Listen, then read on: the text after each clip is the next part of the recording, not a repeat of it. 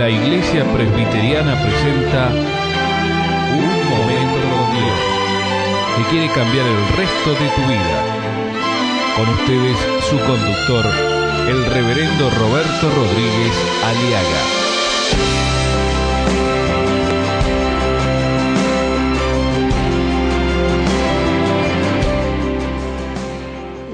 Génesis capítulo 4. Conoció Adán a su mujer, Eva, la cual concibió y dio a luz a Caín.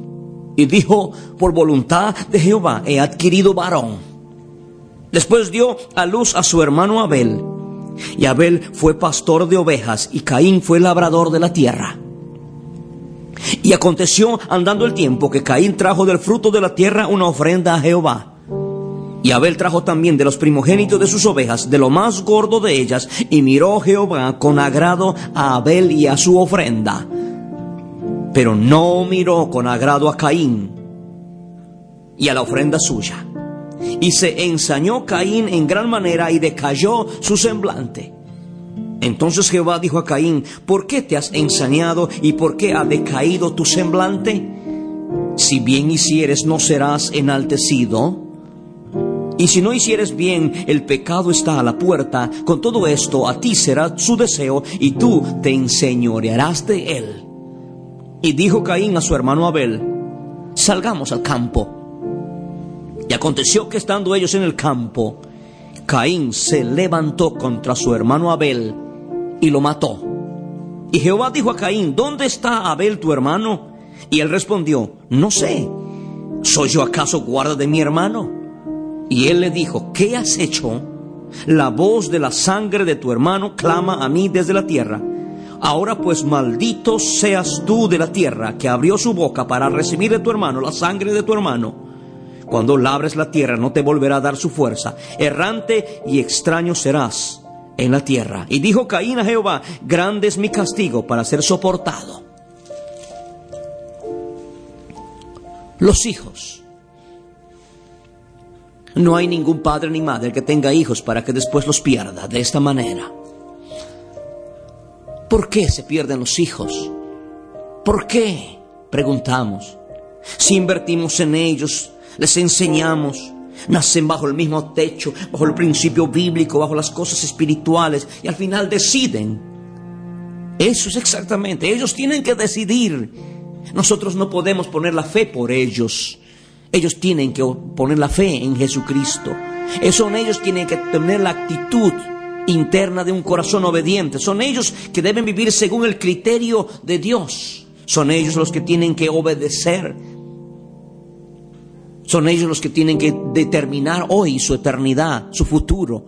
Si obedecen lo que les hemos enseñado, si obedecen la palabra de Dios, les irá bien. Dice el mismo Señor, si hacen lo bien, serán enaltecidos. Y si no hacen lo bien, el pecado está a la puerta esperando, agazapado para arruinar la vida de esta pobre gente. Así fue con Caín. Caín decidió vivir según su propio criterio. Se cuenta de Abel que Abel, un hombre de fe, terminó mal, lo mató su propio hermano. ¿Por qué? Porque Caín era del maligno. Caín decidió seguir al maligno. Abel decidió seguir a Cristo. Mi amigo, hay dos caminos. Hay dos, dos destinos en este mundo. Hay dos puertas. La puerta ancha, donde Satanás da la bienvenida a todos. Ancho y espacioso es el camino que lleva a la perdición. Una vida fácil, una vida sin Dios, una vida donde no nos importa, hagamos lo que querramos comamos y bebamos, que mañana moriremos. Principios de este camino ancho que lleva a la perdición, al infierno mismo. Una vida eterna, lejos de Dios para siempre. Y hay otro camino, otra puerta angosta, que es Jesucristo. Yo soy la puerta, dice Jesús, el que por mí entrare, será salvo. Yo soy el camino, la verdad y la vida. Nadie viene al Padre sino por mí. Caín decidió seguir el camino de Satanás, la puerta ancha, el camino ancho. Y Dios no quiere que Caín vaya por allá. Pero Caín desobedece.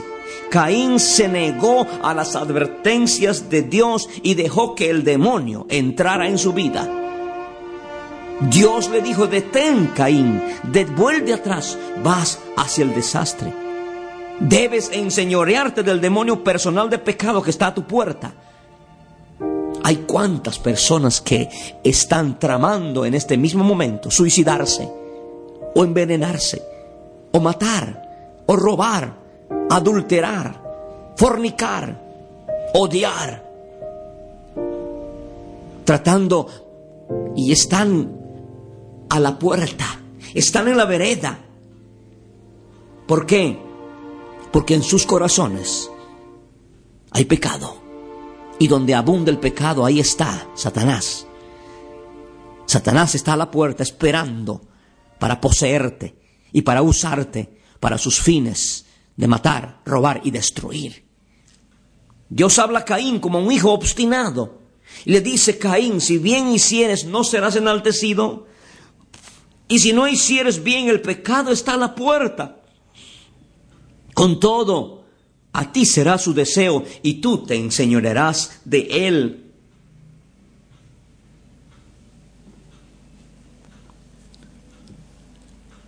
Dios habla a Caín, a un Caín obstinado. Y le dice, en tu corazón duerme cual animal salvaje, está cerca, está por despertarse Satanás. El diablo está por despertar en tu corazón el odio, el homicidio. Dios está llamando a Caín advirtiéndole, Caín, no cedas al pecado, porque detrás del pecado está Satanás. Pero Caín no hizo caso de Dios. Decidió dar las espaldas al mensaje de salvación, como hay muchos que dan sus espaldas al mensaje de salvación que predicamos por este programa. Muchos dicen, ¿qué mensaje ni qué Dios?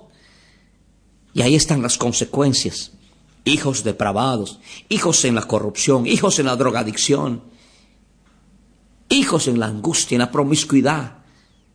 Ahí están las consecuencias de la desobediencia.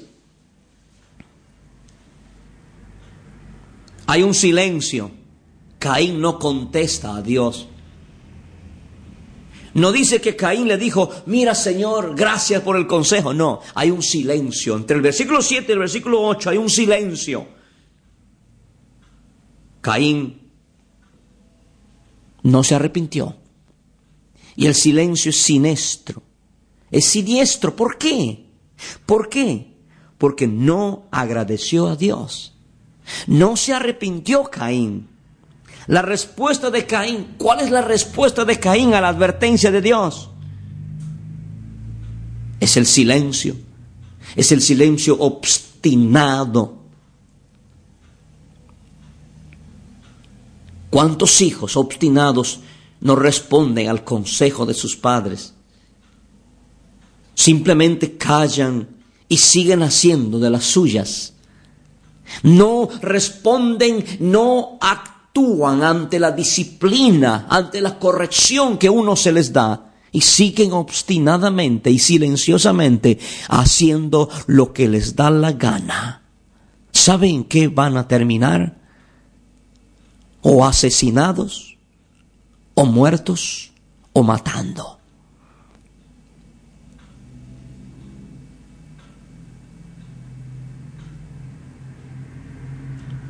El pecado de Caín fue principalmente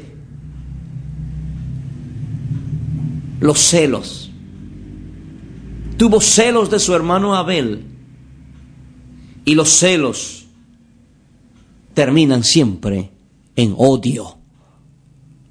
¿Es usted una persona que es celosa? Usted termina odiando a esa persona. Toda persona que es celosa terminará en el odio. Y el odio, después del odio está el homicidio, el suicidio, o el abandono, la soledad, o el enclaustramiento y la enfermedad y la muerte. La ira y la amargura y el rencor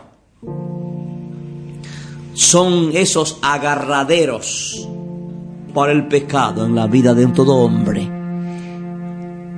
Mi amigo, ¿cuántas veces has sido exhortado, amonestado en tu vida? Hijo mío, ¿cuántas veces tus padres te han dicho no hagas eso?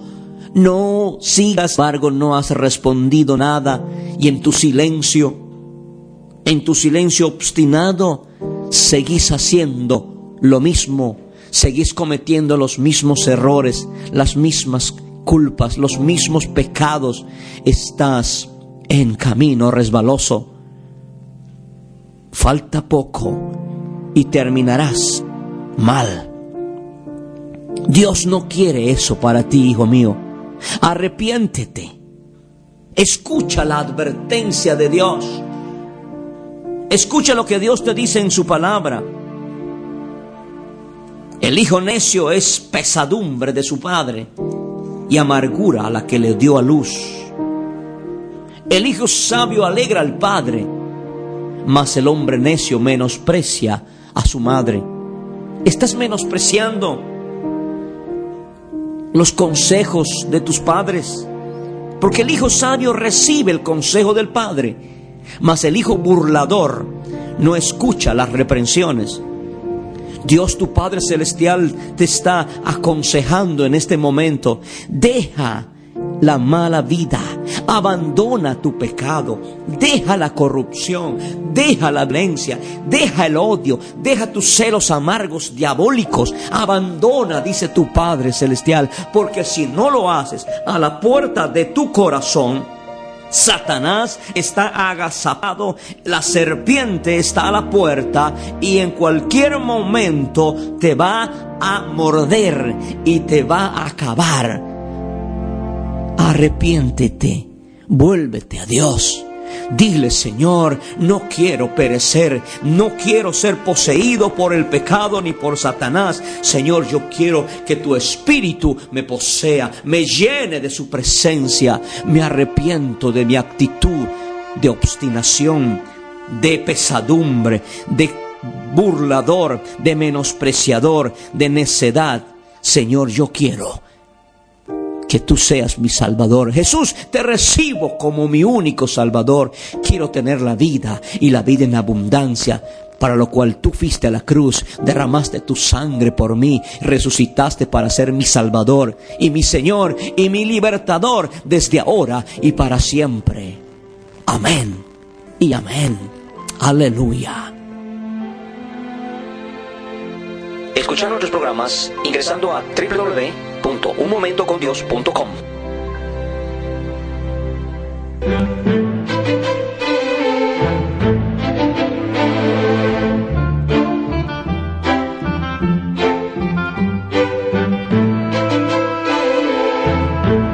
Esto ha sido Un Momento con Dios, presentado por la Iglesia Presbiteriana.